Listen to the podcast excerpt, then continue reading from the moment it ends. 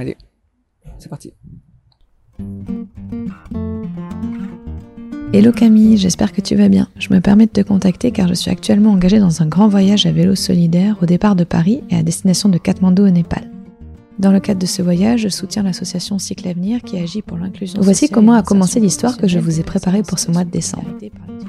Convaincu de la capacité du vélo à permettre à tous de trouver ou de retrouver une confiance en soi, une autonomie, une liberté, Alex est parti sur les routes du monde le 23 juillet dernier pour son tout premier voyage à vélo.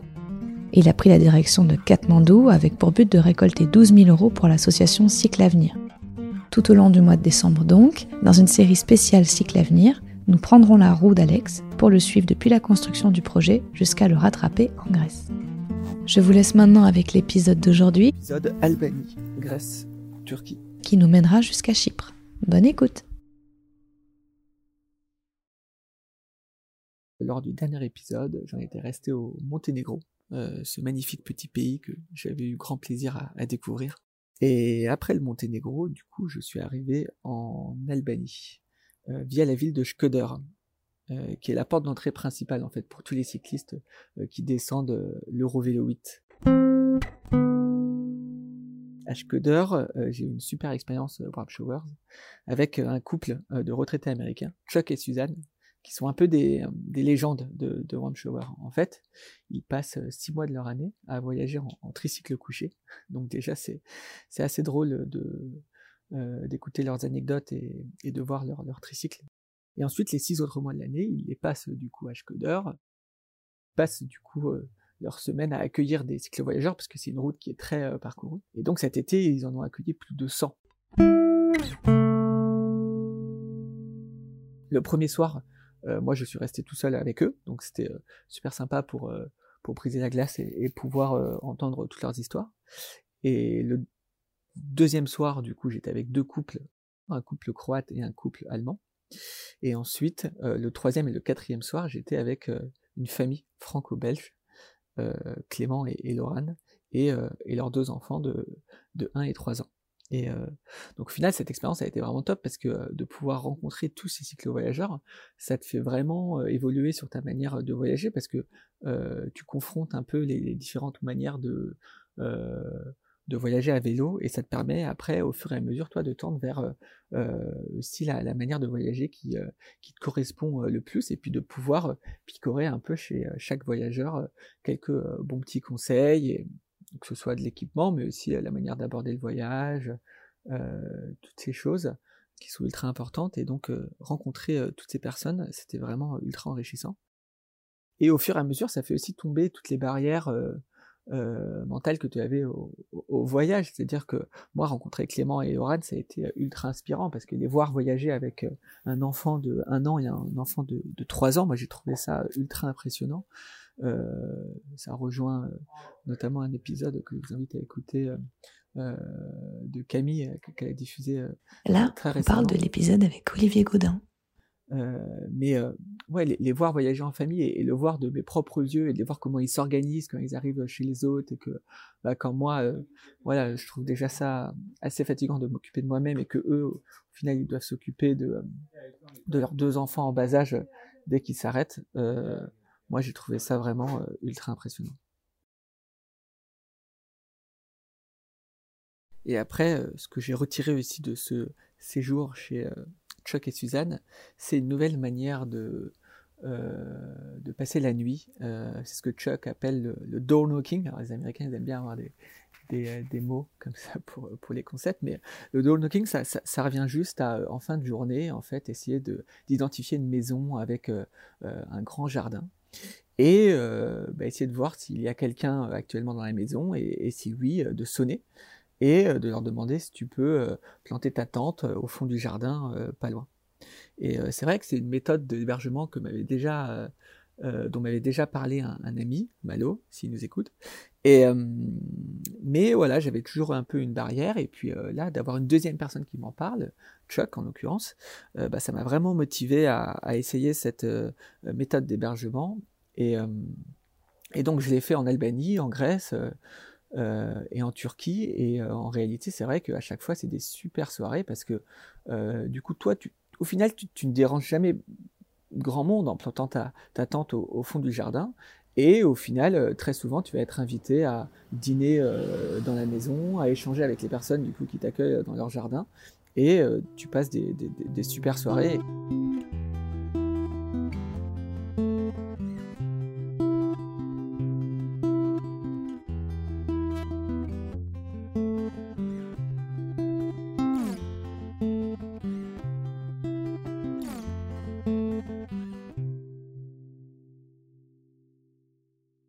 De la Macédoine du Nord, euh, qui est un pays que je n'avais pas planifié au début de mon, voyage, mais euh, euh, j'ai fait un petit détour par le lac Doride, qui est un lac à l'eau bleu-azur vraiment magnifique.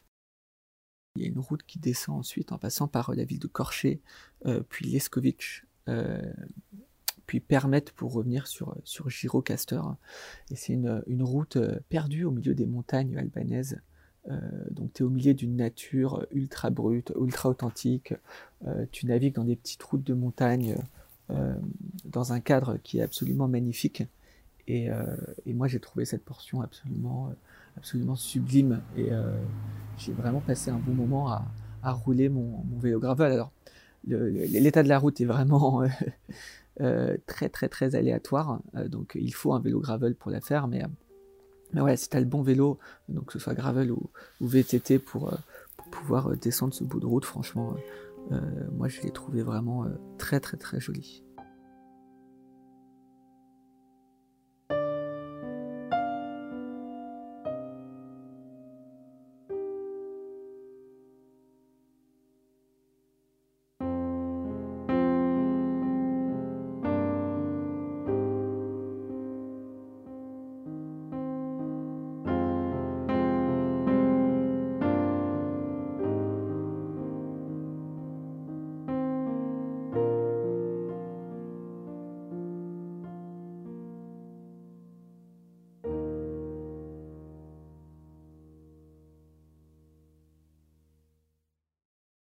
Et enfin, euh, l'Albanie. Dernière chose, je ne peux pas euh, passer au prochain pays sans, citer ça, mais c'est vrai que les, gens, les Albanais en règle générale, sont d'une gentillesse euh, absolument incroyable. tu es très bien accueilli dans le pays. moi, les gens, quand ils passaient à côté de moi, on m'avait averti un peu sur la conduite des Albanais. Moi, j'ai trouvé ça correct. Ils te préviennent toujours avec des klaxons. Et souvent, les klaxons sont aussi là en signe d'encouragement. Ils passent à côté de toi, ils te font des grands signes, des grands sourires. Euh, partout où tu t'assois, euh, tu as toujours des sourires. Et euh, moi, j'ai trouvé ça, du coup, bah, vraiment chouette.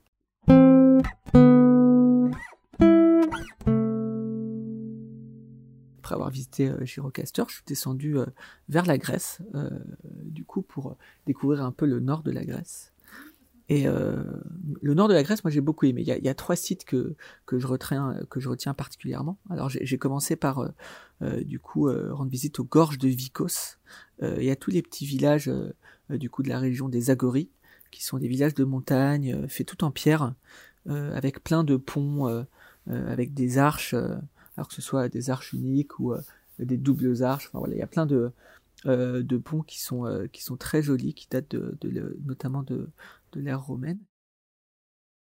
Tu peux aller les observer de différents points de vue. Donc euh, j'ai passé une, belle journée à vélo, à, faire pas mal de dénivelé, mais à du coup aller de point de vue en point de vue. Et moi qui aime bien euh, euh, du coup grimper en vélo et, aller dans des régions montagneuses, j'ai été servi dans la région des Agories et, et c'était vraiment voilà deux trois jours vraiment super sympa à passer dans des petits villages typiques.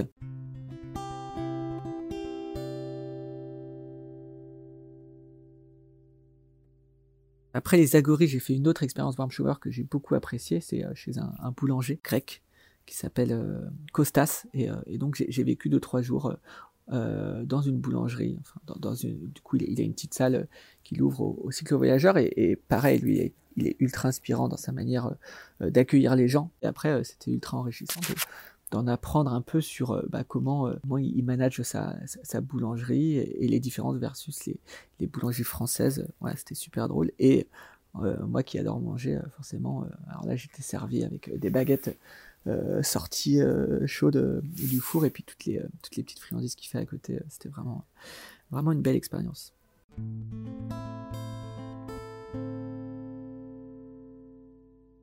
Après le séjour chez Costache, tu aller découvrir une autre, une autre région, un endroit qui est assez mythique, c'est les météores. T'arrives et t'es juste euh, bah, tu restes sans voix en fait devant la beauté, euh, beauté du lieu. Donc moi j'y arrive, euh, j'avais fait une grosse, grosse étape, j'arrive vraiment en fin de journée, donc je vois juste les, rochers derrière les, lueurs du, coucher de soleil. Donc déjà je, sens que ça va être sympa, mais, surtout la journée d'après, je fais une journée de randonnée du coup complète dans le lieu et là. c'est vrai que c'est vraiment ultra impressionnant. C'est des, pitons rocheux de grès très hauts sur lequel sont posés des monastères euh, orthodoxes vraiment à flanc de falaise. Et donc euh, euh, ça crée comme ça une région qui est vraiment, qui, est vraiment magnifique.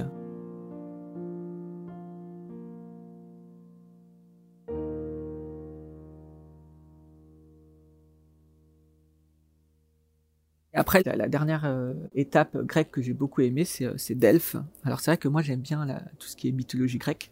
Euh, donc en, Grèce, j'étais quand même, j'étais servi et, je me régale de toutes ces histoires qu'ils inventent avec les multiples dieux et, tous les, héros grecs. moi je trouve ça toujours très drôle. Et Delphes, c'était considéré comme euh, bah, le centre du monde au, temps de la Grèce antique. C'est d'ailleurs drôle parce que dans le site archéologique, tu peux voir euh, ce qui s'appelle le nombril du monde, qui est un sort d'œuf qui aurait été, euh, selon la légende, lâché par deux aigles envoyés par Zeus et qui se sont rencontrés au, point de, Delphes. Donc voilà, tu, vois le, nombril du monde antique. Et en dehors de ça, le, site archéologique est, je trouve, très bien conservé. Il est dans un cadre qui est, vraiment impressionnant, avec euh, une vue plongeante sur, la vallée en dessous, et puis euh, euh, encadré par des, grandes falaises. Donc déjà, rien que la beauté du lieu est sublime.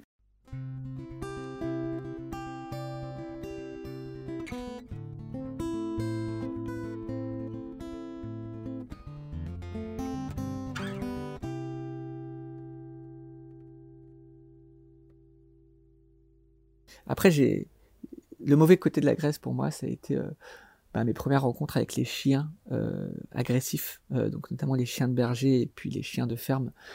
J'avais eu une mauvaise expérience en Albanie, mais bon, c'était une seule expérience. Et c'est vrai que là, en Grèce, à plusieurs reprises, ça a été vraiment des chiens très agressifs, aussi souvent regroupés, trois, quatre chiens euh, ouais, qui, te montre les dents qui grognent très fort et qui t'approchent très près. Donc, euh, et à plusieurs reprises dans la journée. Donc c'est vrai que parfois, euh, c'est un peu usant. Et, c'est quelque chose que j'ai uniquement eu au nord de la Grèce et, pas, pas trop dans le reste de mon voyage à date.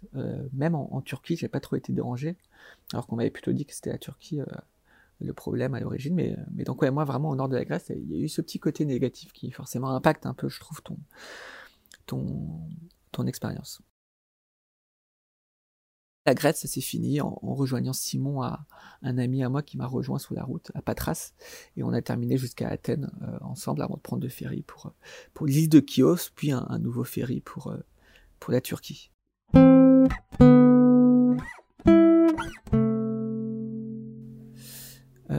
et la Turquie, du coup, je l'ai fait avec Simon et Paul, un autre ami qui m'a rejoint à Izmir. Et donc, c'était vraiment chouette de faire cette portion avec deux amis. C'est vrai que euh, moi, je trouve que le voyage en solo nourrit le voyage en groupe et, l'inverse est vrai aussi. Euh, le voyage en groupe nourrit le voyage en solo. Euh, c'est deux manières de voyager très différentes. les deux ont leurs avantages, leurs inconvénients. mais c'est vrai que faire cette partie de Turquie avec deux amis, c'était vraiment chouette. Et puis pendant longtemps, quand je voyageais tout seul, savoir que deux amis allaient me rejoindre, ça me donnait aussi un peu un, cap. donc ça, c'était très cool. la Turquie, c'est le pays où je suis resté le plus longtemps, cinq semaines. C'est un pays que, j'ai trouvé absolument fantastique. Euh, il y a un art de la table, une nourriture qui est absolument exceptionnelle. Et ça, c'est vrai qu'en groupe, bah, du coup, euh, forcément, les, tous les, bons moments autour des assiettes sont, toujours ultra appréciables parce que euh, bah, c'est vrai que quand tu es tout seul, bon, voilà, apprécies tes repas, mais tu es tout seul, alors qu'en groupe, ben, je trouve que les, moments de repas, les, petits déjeuners, déjeuners, dîners prennent une ampleur d'autant plus considérable. les Turcs euh, sont à date les gens les plus gentils et les plus hospitaliers que, j'ai rencontrés. Euh, je pense qu'au Moyen-Orient, ça va. Je vais encore euh, peut-être comment dire grimper d'une marche, mais en tout cas, ouais, les Turcs, moi, je les ai trouvés exceptionnellement gentils. à titre d'exemple très concret, mais quatre, cinq fois pendant du coup ces cinq semaines en Turquie, il y a des gens qui se sont arrêtés à côté de nous en voiture, qui baissent la vitre et qui nous donnent des raisins ou des, des, fruits à, à, manger, donc de manière totalement gratuite, ultra gentille.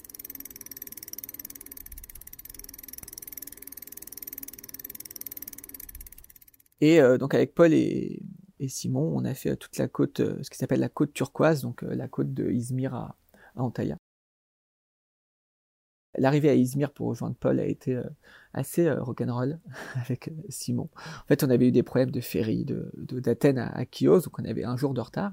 Et après, il n'y avait plus de place dans le ferry de Chios à Chesme, qui, est la ville balnéaire près d'Izmir. Et donc en fait, au lieu d'arriver le matin euh, à 100 km d'Izmir, on y arrive à 15 heures. Et donc on hésite à aller à Izmir, et puis après on se dit que c'est quand même sympa pour, Paul d'y aller. Donc on se met une bonne motivation euh, euh, en partant à 15 heures. Il y avait quand même 100 km à faire jusqu'à Izmir, donc on savait qu'on allait arriver un peu tard, mais on s'est dit qu'en gardant le, un bon rythme, ça pourrait le faire. Sauf que ce qu'on n'avait pas anticipé, c'est que Izmir c'est vraiment une ville mais tentaculaire.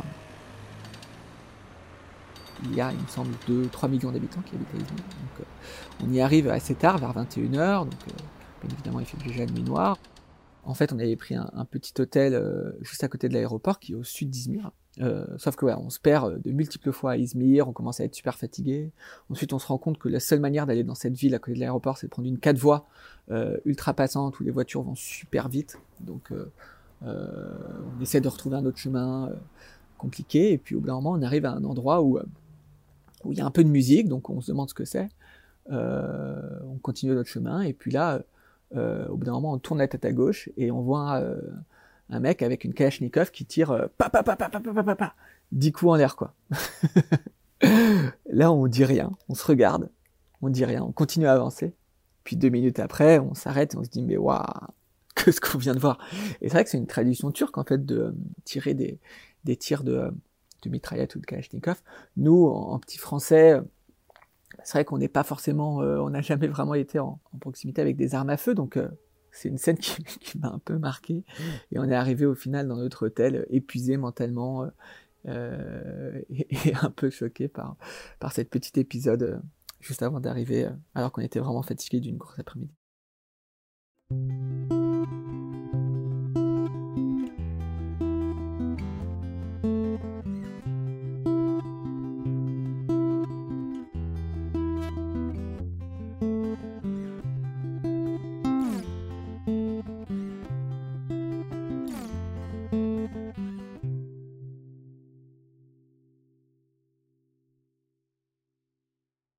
Au final, on est arrivé du coup à Antalya en groupe. Euh, c'était super sympa la, côte turquoise et, Paul et Simon sont repartis euh, en avion. Et moi après, je suis, remonté euh, du coup après un peu de repos à Antalya et dans un camp d'escalade à, proximité d'Antalya qui d'ailleurs pour tous ceux qui grimpent et qui partent en voyage à vélo dans dans cette région, je vous conseille vivement d'aller dans, ce camp d'escalade dans la petite ville de Gegbari. Alors je prononce à chaque fois le, le nom super mal, mais voilà, c'est un peu au nord nord ouest euh, d'Antalya, 30 minutes. C'est absolument sublime et il y a des camps des, camps d'escalade où tu peux rester qui sont vraiment chouettes. J'avais décidé d'aller en, Cappadoce euh, et à ce moment-là, j'avais déjà euh, pris la décision de ne pas aller en Iran. Et moi, pendant longtemps, l'Iran, en fait, ça m'a mis un peu une pression parce que je, savais que je devais pas arriver en Iran trop tard. Carnet de bord. Hello. Alors, on est le 27 septembre 2022. Je suis dans la ville de Chitsa, euh, au nord de la Grèce, et il est 19h45. Euh, cela fait à peu près deux semaines que j'ai commencé les démarches pour euh, le visa iranien. Alors, c'est vrai que maintenant, ça fait un peu moins d'une semaine que ben, en Iran, la situation se dégrade. Il y a eu beaucoup de manifestations suite à la mort de la femme voilé suite à son arrestation par la police des mœurs. Euh, donc ça me fait poser quelques questions. Euh, je me dis déjà, est-ce que euh, ils vont accepter de délivrer, de continuer à délivrer des visas aux étrangers? Est-ce que c'est vraiment une bonne idée pour moi d'aller en Iran dans le voilà dans, dans le contexte actuel? Voilà, c'est des questions que je me pose. Depuis que j'avais pris la décision de plus aller en Iran, j'ai vraiment pu ralentir le voyage et, et j'apprécie d'autant plus du coup le, voyage parce que je prends un peu plus le temps de faire les choses, un peu plus le temps de faire des pauses quand je souhaite. Et, et, et, ouais, voilà, au bout de 3-4 mois de voyage, tu te rends compte de, ce qui te plaît ou pas dans le voyage à vélo et, et, de ralentir un petit peu. Moi, ça a été quelque chose qui a été vraiment, pas, qui a été vraiment appréciable.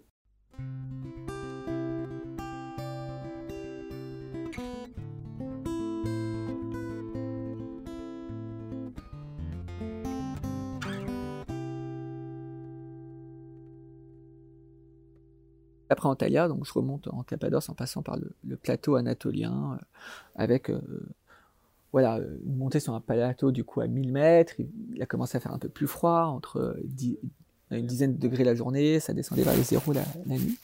Euh, là, pareil, je fais des super rencontres. C'est des paysages qui sont un peu plus monotones, mais du coup, je fais des journées un peu plus grandes sur le vélo, bien que le, soleil se couche plus tôt. Et après, j'arrive en, Cappadoce.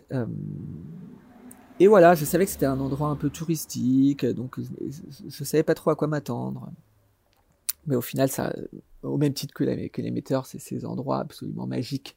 Euh, en fait, euh, ce qui est le plus typique, euh, enfin ce dont tout le monde parle quand ils vont en Cappadoce, c'est que il y a des montgolfières du coup, tu peux faire des, voyages en montgolfière le matin. Alors moi, j'ai pas fait de tour en montgolfière, mais par contre, rien que de voir les montgolfières décoller le matin dans ce paysage, euh, dans ces paysages lunaires euh, absolument magnifiques, c'est juste, c'est juste magique.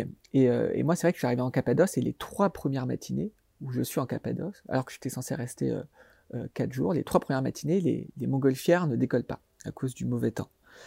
et donc je me dis mince, c'est quand même, c'est quand même dommage. Et au final, je décide de rester une journée supplémentaire. Et, euh, et, donc j'avais rencontré un bon petit groupe de, personnes euh, dans de jeunesse et, on est allé voir euh, du coup après trois jours d'attente les montgolfières décoller et puis en fait tu te retrouves dans, dans un décor absolument sublime et là tu as une centaine de montgolfières qui, qui décollent autour de toi et t'es es vraiment comme un gamin à courir partout, à apprécier le spectacle et, c'est vraiment magique. Moi, je suis pas la personne qui m'extasie euh, forcément trop facilement, mais, là, et les deux matinées, étaient comme un enfant à, voir les montgolfières euh, euh, décoller, et c'est absolument, sublime. Pour tous ceux qui aiment bien camper, il y a des, des spots de bivouac partout en Cappadoce qui sont sublimes, et, du coup, tu te réveilles le matin, tu ouvres ta tente et tu vois plein de montgolfières autour de toi, mais ça reste pareil comme un, souvenir ultra fort du, du voyage.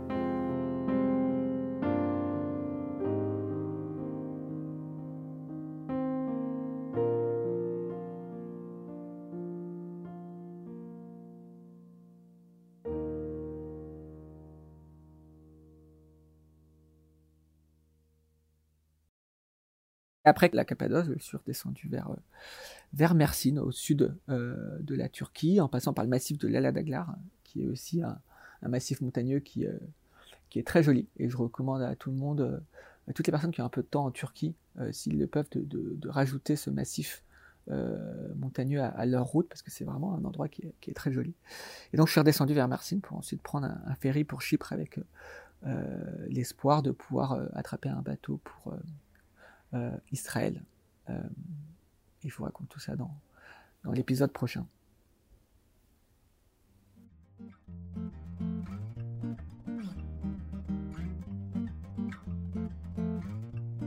Et voilà, l'épisode 4 du hors-série Cycle Avenir par la Pampa est désormais terminé. J'espère que cet épisode vous a plu. Merci à Alex pour ton témoignage et pour toutes tes astuces hyper concrètes.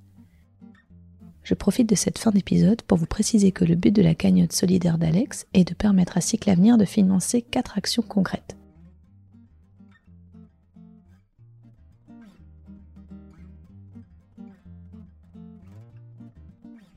L'action 1 était déjà validée et l'action 2 qui correspondait au palier des 6000 euros l'est dorénavant aussi. Du coup, nous avons maintenant dans le viseur le palier numéro 3, celui des 9000 euros, qui permettra à l'association d'organiser des sessions d'échange avec des adolescents en situation d'exil et des jeunes des quartiers afin qu'ils élaborent ensemble un projet utile utilisant le vélo comme point de départ. Cette semaine, à nouveau, Alex et Cycle Avenir vous remercient de votre générosité et tout particulièrement Mathieu, Hugo, Quentin, Léonore, Lise, Anne et Ambroise. Sur ce, je vous souhaite une très belle semaine et je vous dis à la semaine prochaine. À toutes